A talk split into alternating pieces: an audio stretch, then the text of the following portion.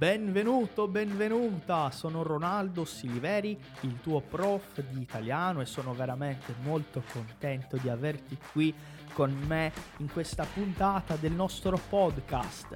Italiano Fácil, seja muito bem-vindo, muito bem-vinda a este nosso episódio. Hoje vamos compartilhar um pouquinho mais de língua, cultura, cidadania, vida na Itália para você que quer aprender italiano de uma vez por todas. Então, play no nosso episódio de hoje, maestro. Andiamo avanti con la nostra puntata di oggi. Benvenuto, benvenuta ancora una volta. Andiamo avanti, andiamo avanti, DJ schiaccia play. E allora il non, non dirò ragazzo, ma l'uomo che cosa vuole guardare in tv? Ci arriva lei e chiede che stai guardando?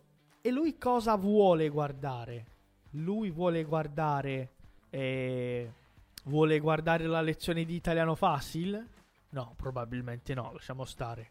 Vuole guardare il calcio, parola importante, solo per ripassare. Il calcio, ok? Per esempio, Neymar è un calciatore. Secondo voi è bravo? È un bravo calciatore? Più o meno? Cattivo? Cattivissimo? Che ne pensate? Quindi Neymar è un calciatore Neymar. Quindi calcio. Lui vuole guardare la partita.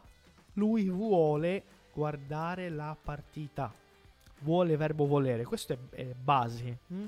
Sì l'uomo vuole guardare la partita di calcio, un programma sportivo ottimo, uguale. Non è uguale, però vabbè. Poi, vediamo un po'. Ecco queste parole, parole utili per questa eh, per questo audio. Zapping. Zapping. Che cos'è fare zapping? Secondo voi, che cosa significa fare zapping? Fare zapping è quando ho in mano il telecomando, questo è il telecomando dell'aria condizionata, ma vabbè uguale, solo per farvi capire. Prendo il telecomando, non è controllo, ok? Telecomando e cambio canale. Non c'è niente di interessante, io cambio canale. Questo è far zapping. Viene dalla parola inglese to zap, zap, zapping, cambiare canale. Ok. Poi ti dispiace ti dispiace, ti dispiace. Quindi, se não te incomodar, nesse sentido é, se não te atrapalha, se você não achar ruim, né? Perfeito.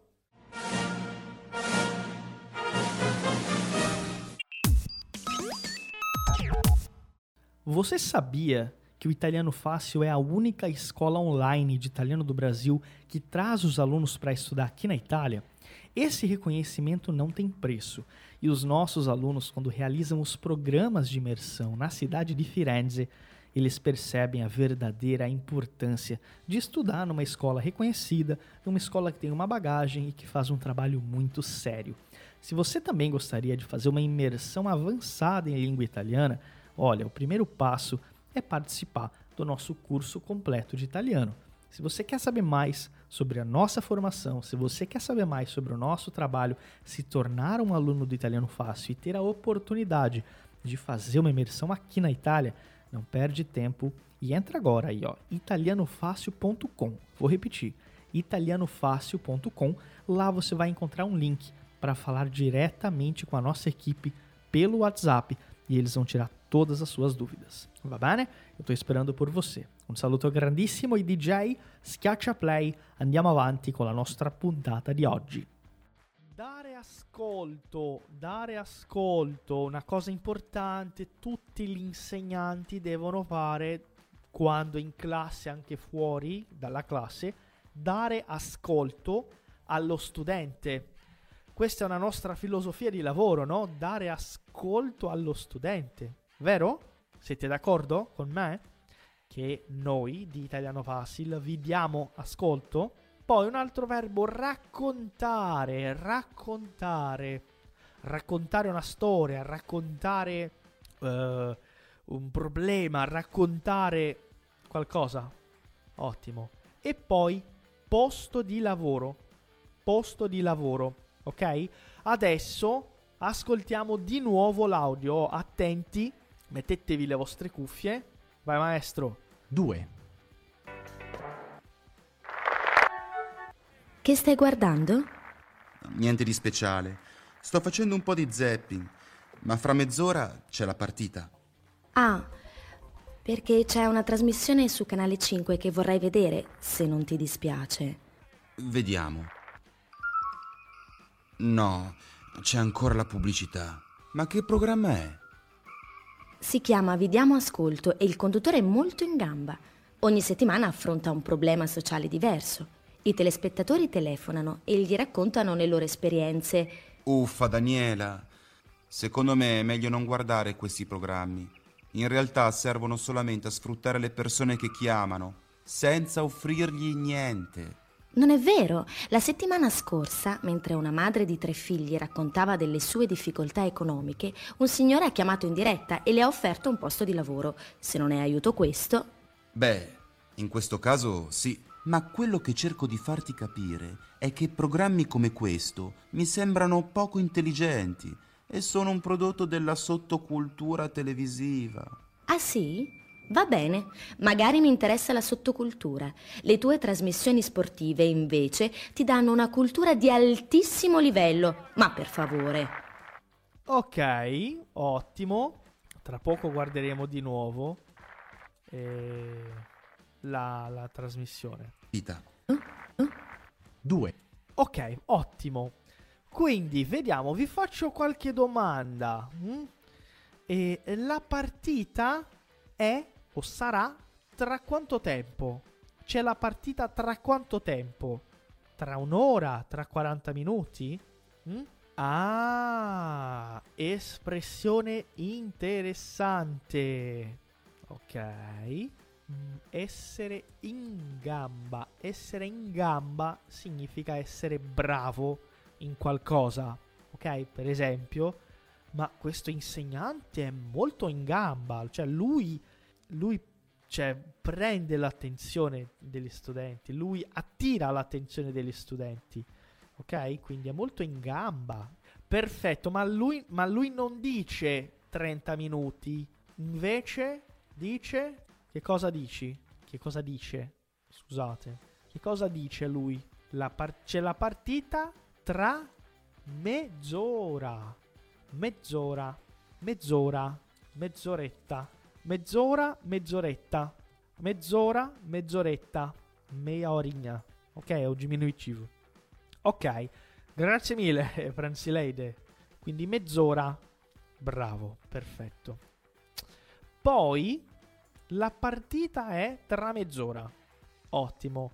E quale canale? In quale canale c'è il programma di Daniela? È nella Globo? Rede, Rede Record? Qual è il canale? Ecco, perfetto. Canale 5. Canale 5. Ottimo. Però quando lui cambia canale, c'è già il programma o non ancora? Che cosa c'è? Non c'è il programma. Ah, quindi c'è la. Quindi lui cambia canale, ma non c'è ancora il programma perché c'è la pubblicità. Bravi. Pubblicità. C'è la pubblicità. Perfetto. Ok. E allora, qual è, diciamo, l'idea di questo programma di Daniela? È un gioco? È un gioco tipo Faustao? Qual è l'idea del programma? Com'è la dinamica di questo programma? Come funziona? Vediamo se riuscite a spiegare.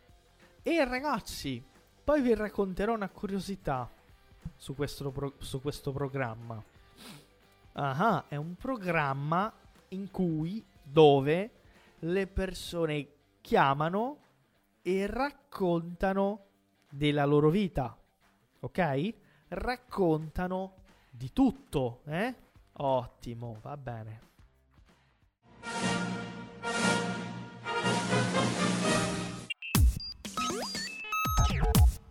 Você já conhece a loja oficial do Italiano Fácil? Venha ver os nossos produtos exclusivos. São baralhos de conversação, iniciante, intermediário e avançado, camisetas exclusivas de vários modelos e cores e quadros temáticos da Itália. Na nossa loja você também tem um livro exclusivo Hackeando a Aprendizagem da Língua Italiana, O Caminho da Fluência, escrito pelo professor Ronaldo Siliveri. E tem uma novidade exclusiva para você ouvinte do Italiano Cast. É um cupom de desconto para você aproveitar em nossa loja. Acesse loja.italianofácil.com.br e use o cupom episódio 131 para ter 10% de desconto em toda a loja. É imperdível. Repetindo, acesse loja.italianofácil.com.br e use o cupom para aproveitar o desconto. Ti aspettiamo e andiamo avanti con la nostra puntata. Allora, cosa faremo? Facciamo il prossimo esercizio. Ascoltiamo di nuovo l'audio e voi dovete completare le paroline che mancano. D'accordo? Maestro 3, 2, 1, vai. Che stai guardando? Niente di speciale. Sto facendo un po' di zapping, ma fra mezz'ora c'è la partita. Ah, perché c'è una trasmissione su Canale 5 che vorrei vedere, se non ti dispiace. Vediamo. No, c'è ancora la pubblicità. Ma che programma è? Si chiama Vi diamo ascolto e il conduttore è molto in gamba. Ogni settimana affronta un problema sociale diverso. I telespettatori telefonano e gli raccontano le loro esperienze. Uffa, Daniela. Secondo me è meglio non guardare questi programmi. In realtà servono solamente a sfruttare le persone che chiamano, senza offrirgli niente. Non è vero. La settimana scorsa, mentre una madre di tre figli raccontava delle sue difficoltà economiche, un signore ha chiamato in diretta e le ha offerto un posto di lavoro. Se non è aiuto questo... Beh, in questo caso sì. Ma quello che cerco di farti capire è che programmi come questo mi sembrano poco intelligenti e sono un prodotto della sottocultura televisiva. Ah sì? Va bene, magari mi interessa la sottocultura. Le tue trasmissioni sportive, invece, ti danno una cultura di altissimo livello. Ma per favore. Ok, va bene. Quindi, facciamo così, facciamo così. Possiamo ascoltare un'altra volta? Tranquillamente, ok? La prima parola, ok, è che... Che stai guardando? Che stai guardando? Che stai guardando? Va bene, niente di speciale, sto facendo un po' di zapping. Ma, ma, la seconda, ma fra mezz'ora, ma fra mezz'ora c'è la partita. Ah, perché c'è una trasmissione su Canale 5 che... Ah, la terza, c'è una trasmissione su Canale 5 che...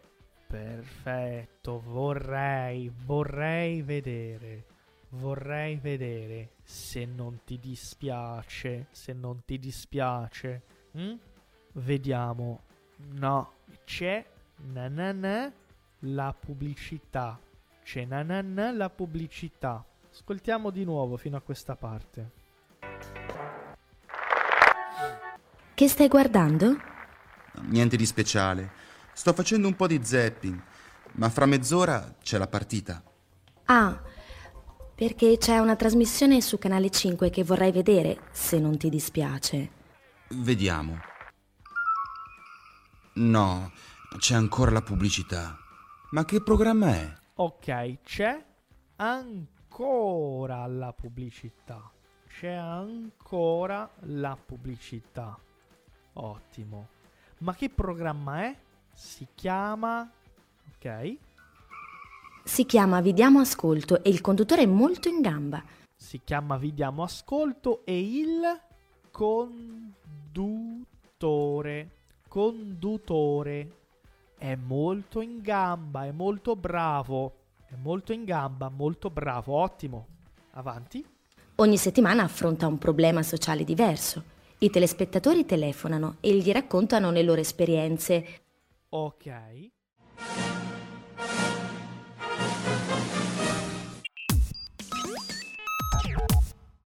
Ehi, ci sei?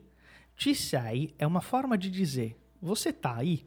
Eu tô passando aqui só para dar uma dica importante durante o nosso episódio. Toda vez que você vê uma palavra que você não conhece, ou toda vez que você vê alguma expressão que você não lembra ou talvez não tenha entendido, pausa, volta um pouquinho e tenta anotar essa expressão. Se você já é aluno do Italiano Fácil, com certeza você vai encontrar no material da aula toda a transcrição e o material que foi utilizado. Se você não é nosso aluno, não tem problema. Você pode também entrar em contato junto com a gente e perguntar, tirar suas dúvidas gratuitamente. Chama a gente lá no Instagram, arroba Italiano Fácil, e diz que você estava assistindo o podcast e tem uma pergunta pra gente. Ti sto aspettando. Un saluto grandissimo e a presto. Si chiama Vediamo Ascolto e il conduttore è molto in gamba. Ogni settimana na na na Ah, affronta, di affrontare. Affronta un problema sociale diverso. I telespettatori? I, tele- i telespettatori? Ottimo. Telefonano. Telefonano. Verbo telefonare. Telefonano e, e, e gli raccontano le loro esperienze.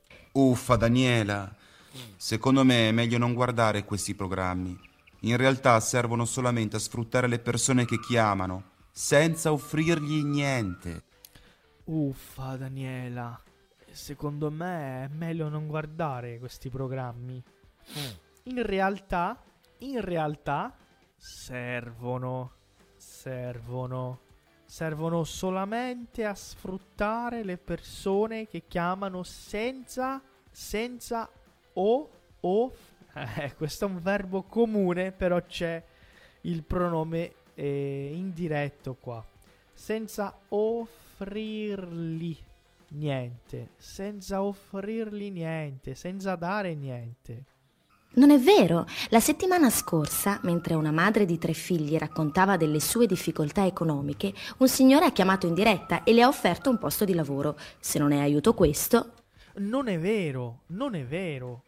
La settimana, la settimana scorsa, la settimana scorsa, mentre una madre di tre figli raccontava delle sue difficoltà economiche, un signore ha chiamato in diretta e le ha, di nuovo, e le ha off- offerto un posto di lavoro. Di nuovo, verbo offrire.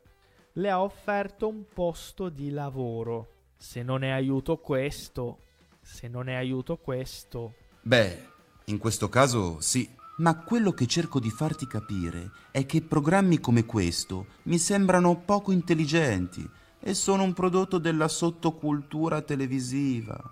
Beh, in questo caso sì. Ma quello che... Ma quello che cerco... Ma quello che cerco di farti capire è che programmi come questo mi... Oh, quando guardo qualcosa... Mi sem... Mi sem... Mi sembrano, perché è plurale, attenti, mi sembrano poco intelligenti e sono un prodotto della sottocultura televisiva. Ah sì? Va bene. Magari mi interessa la sottocultura. Le tue trasmissioni sportive, invece, ti danno una cultura di altissimo livello. Ma per favore. Ok, quindi... Ah, ah sì? Va bene. Ma... Magari mi interessa. Magari mi interessa la sottocultura. Le tue trasmissioni sportive invece ti... Qui è il verbo dare. Ti danno... Ti danno... Ti danno una cultura di altissimo livello. Ma per favore. Ottimo. Bravi, bravi, bravi. E tranquillo o più o meno? O no? Troppo difficile, che ne pensate? È un audio, cioè un dialogo comune, non è tanto veloce, non ci sono tante parole strane. Mm? Per, un B, livello, per un B1 ok, ok. Infatti questa, questo dialogo non è di livello B1, sarebbe un livello A2, eh, ma vabbè, va bene comunque.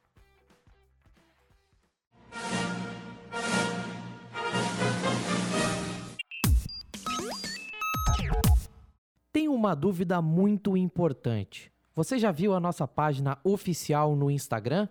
Não? Então corre no Italiano Fácil, arroba Italiano Fácil, para acompanhar as nossas publicações. São conteúdos com muitas informações e curiosidades sobre a vida na Itália. Além disso, você tem muita prática de italiano com o nosso material exclusivo. Você aprende muito da Itália sem sair de casa e somente abrindo o seu celular. Acesse no Instagram, italianofácil e nos siga. Conto com você para curtir e compartilhar momentos e curiosidades italianas por lá. Va bene? Vamos dar sequência ao nosso episódio de hoje. Ottimo ragazzi, mi fa molto piacere. Sono, mi fa piacere, sono contento, sono contento.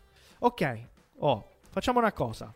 Come devo affrontare questo testo? Come devo lavorare con questo testo? Attenzione, attenti a espressioni tipo che stai guardando, no? Come per esempio che stai facendo? Cosa stai facendo? Che stai facendo? Niente di speciale, un'espressione pronta, niente di speciale significa nada de mais, nada de importante. Sto facendo un po' di zapping, ma fra mezz'ora c'è la partita. Posso dire per esempio, fra mezz'ora c'è la lezione di italiano, fra un'ora c'è la festa di Claudio, fra due giorni c'è il viaggio di Ronaldo. Ok, un esempio. Mm?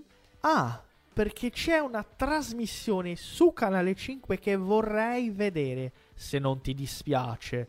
Cioè, se não, se não ficar ruim para você, se você não achar se non ti dispiace. Un'altra espressione pronta da usare subito, se non ti dispiace. Quindi, se non ti dispiace. Poi, vediamo, cioè, vediamo un po', no? Mentre penso, mentre sto facendo qualcosa, sto pensando a qualcosa, vediamo, vediamo. Non c'è, no, c'è ancora la pubblicità, c'è ancora la pubblicità. Ma che programma è? Si chiama Vi diamo ascolto. E ora vi faccio una domanda. Secondo voi questo programma esiste veramente o è un programma e è una, è un, hanno fatto finta, ok? Quindi abbiamo parlato prima, ragazzi, di zapping. Ho fatto veramente un teatro qui. Che cos'è zapping, ragazzi? Ho, ho fatto una performance per spiegare questa parola. Ecco, esiste. Questo programma è un programma vero. Ecco. No, e, oh, guardate, ragazzi, importante, una curiosità. In Italia esiste questo programma, è un programma esattamente uguale, non esattamente uguale, però la dinamica è molto simile a quel programma brasiliano che si chiama Fala que eu te o nome é parecido, né? Vocês lembram? Quem lembra? Isso aí é da antiga, né? Eu esqueci quem falar, quem fazia aquele programa. Que era de madrugada, né? O pessoal ligava, contava de problemas. Ecco, fala che io ci escuto. Ok, va bene. Quindi è importante ripassare tutto il dialogo appuntando, ok, delle espressioni, appuntando vocabolario nuovo e praticando soprattutto, cioè parlando. Ok, esattamente. Ottimo. Ragazzi, qui c'è il dialogo, c'è l'audio, c'è il materiale e veramente, eh, cioè è veramente completa questa, questo dialogo, questa lezione. Tante nuove parole, tanto da eh, imparare. Possiamo parlare un pochettino in portoghese? Possiamo parlare un po' in portoghese? Scrivete per favore, vi racconterò perché. Vi racconterò la sorpresa che ho per il gruppo tra poco. Ragazzi, 3, 2, 1. Boa noite, boa noite para todo mundo. Passando por italiano, exatamente 19 horas 47 minutos, mais ou menos. E estamos aqui nessa aula é, que era uh, foi, né, uma aula de nível B1. Perfeito. Ragazzi, olha, parabéns pela participação e parabéns principalmente pelas respostas, né? Tudo, todo mundo foi muito bem, né? Então eu achei incrível. É, eu vou já enviar aqui para vocês esse material para que vocês possam ter acesso a esse conteúdo. Minha dica é: assistam de novo, ouçam novamente, peguem o material e pratiquem muito, ok? Pessoal, essa semana eu inventei algo muito diferente, que é uma, um grupo, né? Um grupo para o pessoal acompanhar um pouquinho dos bastidores da nossa viagem pela Itália, porque nem tudo é glamour. Na verdade, não tem glamour nenhum, tá? A gente está indo para trabalhar, como vocês bem sabem. Então eu trabalho o dobro do tempo, a Daiane trabalha o dobro do tempo na Itália, porque a gente dá atenção integral para os nossos alunos. E além disso, a gente continua cuidando de quem, infelizmente, ainda não pôde participar. Então, é, eu fiz esse grupo para mostrar um pouquinho de como a gente faz as coisas, né? Como tudo é bem é, organizado e tudo mais. E aí, o que que acontece? Esse grupo, uh, esse grupo, eu vou ter uma, uma novidade para ele, tá? Quando a gente acabar a aula aqui, eu vou mandar um videozinho lá. Até porque tá tudo uma bagunça aqui no escritório, a gente está se preparando para viajar. Ok? Lembrando, essa semana teremos aula quinta-feira, tá? Vai ser uma aula comigo, direto da Itália, já na Itália. Sexta-feira, aula com a Yáscara. E sábado, tem aula sábado essa semana, porque ontem a Cláudia ficou sem conexão, ela não conseguiu fazer a aula. Então ela vai repor a aula no sábado, tá? Três da tarde a aula da, Yasca, da, da Cláudia. Mas enfim, tá? a gente avisa vocês nos grupos. Pessoal, dúvidas, por favor, coloquem aqui se vocês têm alguma dúvida, se vocês não entenderam alguma coisa. É, por favor, por favor, coloquem aí que a gente está aqui se preparando. A gente viaja hoje ainda, tá? Hoje à noite a gente já parte. Ok, deixa eu ver os comentários aqui. Perfeito. Pessoal, o link para entrar no grupo, quem quiser, a gente já encaminhou, a gente mandou no domingo. Domingo, dá uma olhadinha lá atrás que vai aparecer a mensagenzinha para entrar no grupo, tá? A gente só não vai mandar de novo porque é, já tem tanta mensagem nos grupos, a gente mandou uma vez só para não atrapalhar vocês também, tá? São muitas horas de viagem. Edileuza, olha, a gente vai fazer praticamente 40 horas, mas é porque a gente ainda vai né, para São Paulo, tem todo o trecho de avião até São Paulo e a gente vai para Roma, depois vai para Nápoles, que é o nosso primeiro destino. Por isso que leva bastante tempo, tá? Mas o voo de, de São Paulo para Roma em torno de 11 horas e 30. Perfeito. Ragazzi, dois minutinhos para vocês tirarem dúvidas. Grazie di cuore. Obrigado, gente. Obrigado pelo, é, pelos votos de boa viagem. A gente com certeza vai fazer uma viagem ótima e mostrando um pouquinho de tudo para vocês, né? Ok, ragazzi, grazie mille. Quem está no grupo fica de olho lá porque vai ter uma surpresa para vocês. Va bene? Então, 3, 2, 1, eu vou encerrando por aqui. Um bacione, até quinta-feira na nossa próxima aula ao vivo. Un saluto. È stato un piacere enorme averti qui con noi per un'altra puntata del nostro podcast ufficiale. Ci vediamo in un'altra puntata. Grazie mille e a presto. Foi um prazer enorme receber você para mais um episódio do nosso podcast aqui do Italiano Fácil. Eu espero ver você em mais um episódio em uma próxima puntata. Muito obrigado, grazie mille e até a próxima.